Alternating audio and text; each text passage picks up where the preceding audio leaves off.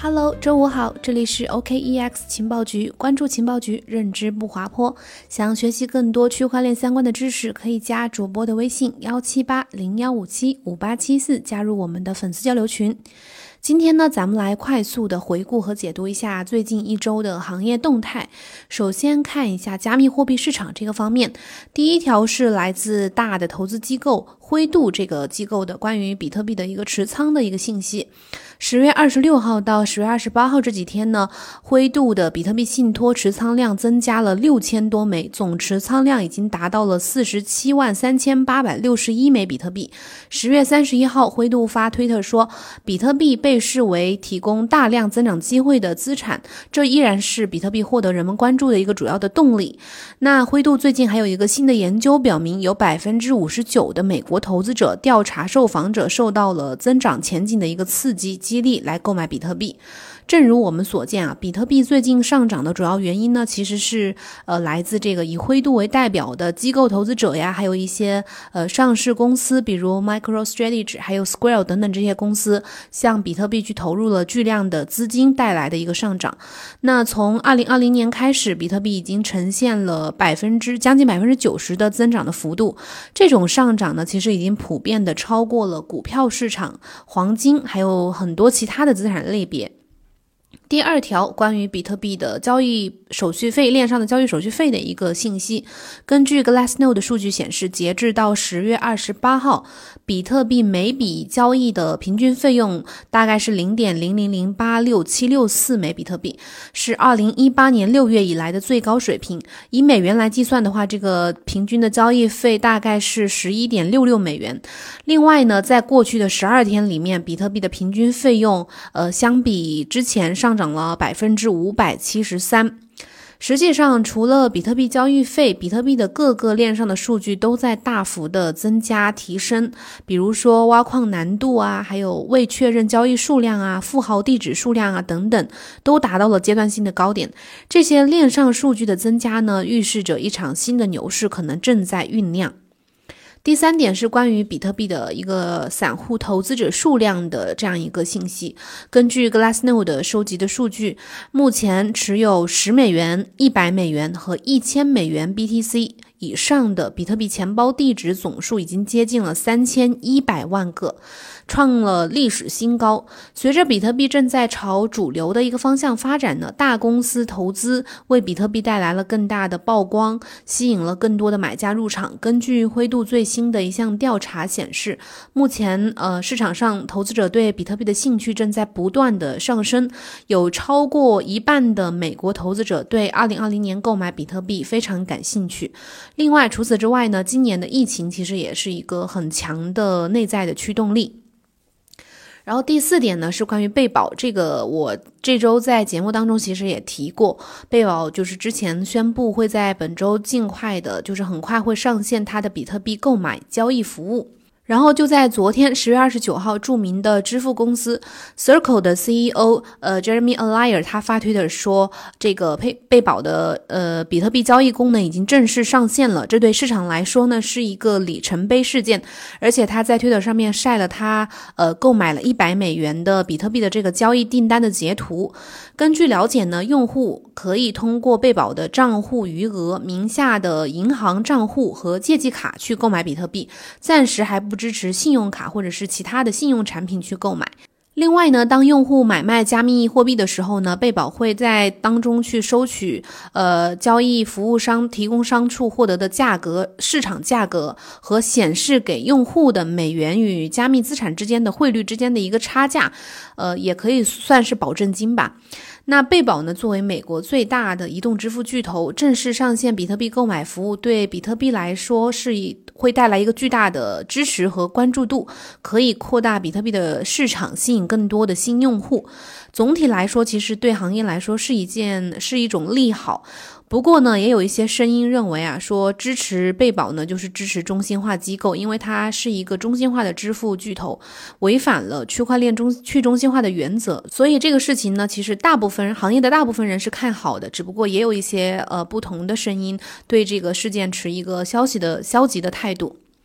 然后第二个模块，咱们来看看波卡和 DeFi 的生态动态方面的一些消息。第一点是关于波卡社区，目前正在讨论如何限制验证者大幅的去更改佣金。十月二十九日，Web 三基金会的技术教育主管叫 Bill Laban，他呃发推特提醒用户要小心骗局。Web 三基金会和波卡官方以及 Parity 都没有去赠送 DOT 和 KSM 代币。与此同时呢，Web 三基金会。会的技术教育主管还公布了波卡项目最近的一些进展，呃，有哪些进展呢？比如，呃，第一点，目前验证者可以随意的更改佣金的比例，呃，目前的社区正在讨论如何去限制这个佣金变动，以及来避免这个佣金的大幅变动。例如，在获得足够多的提名者之后呢，将佣金由百分之零改为百分之百。第二点进展呢，就是波卡的财政部已经开始讨论 Alara 零点二的提案。Alara 零点二呢是 Patrick Labs 以这个 Substrate 为基础的链提供的一个基础设施。目前基于 Substrate 开发的波卡生态项目已经多达两百七十个。随着项目目前项目数量逐渐增多，鱼龙混杂之时呢，就会有很多骗子来猖獗。投资者呢一定要擦亮眼睛，谨防上当。然后第二点呢，关于波卡正式加入 BSN 开放联盟链的这个消息，可能你也看到过了，就是这个十月二十九号，波卡正式宣布加入 BSN 开放联盟链。波卡区块链在技术适配之后呢，将作为 BSN 开放联盟链的底层框架之一，向中国企业和开发者提供合规、低成本、易开发的区块链应用运行环境。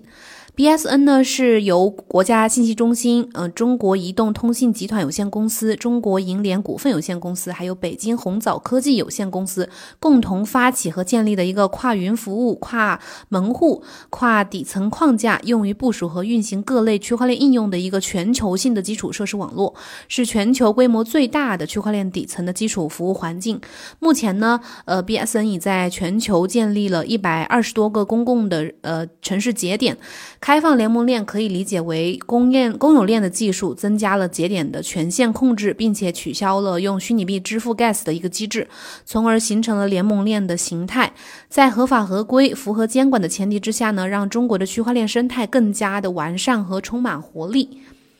第三点是关于 MakerDAO 社区的一个信息。根据 Cointelegraph 十月三十号的消息，MakerDAO 社区呢正在采取一个紧急的措施，来防止通过闪电贷操纵投票的事情再次发生。根据了解，这个提案通过和执行之间的这一十二小时延迟呢，将被延长到七十二小时，来允许公众质疑恶意投票。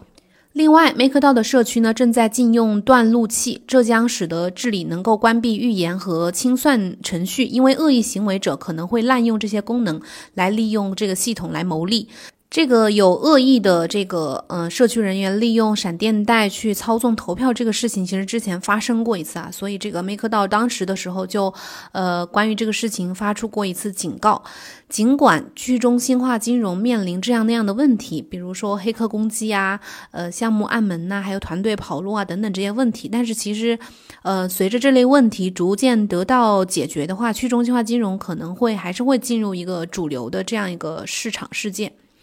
第四点呢，是关于以太坊二点零的这个信息。我们最近也经常提到啊，就在前两期节目也专门提到了这个以太坊二点零的目前的进展和它上线的时间。根据 Decrypt 十月二十六号的消息，智能合约审计公司 QuantStamp 表示。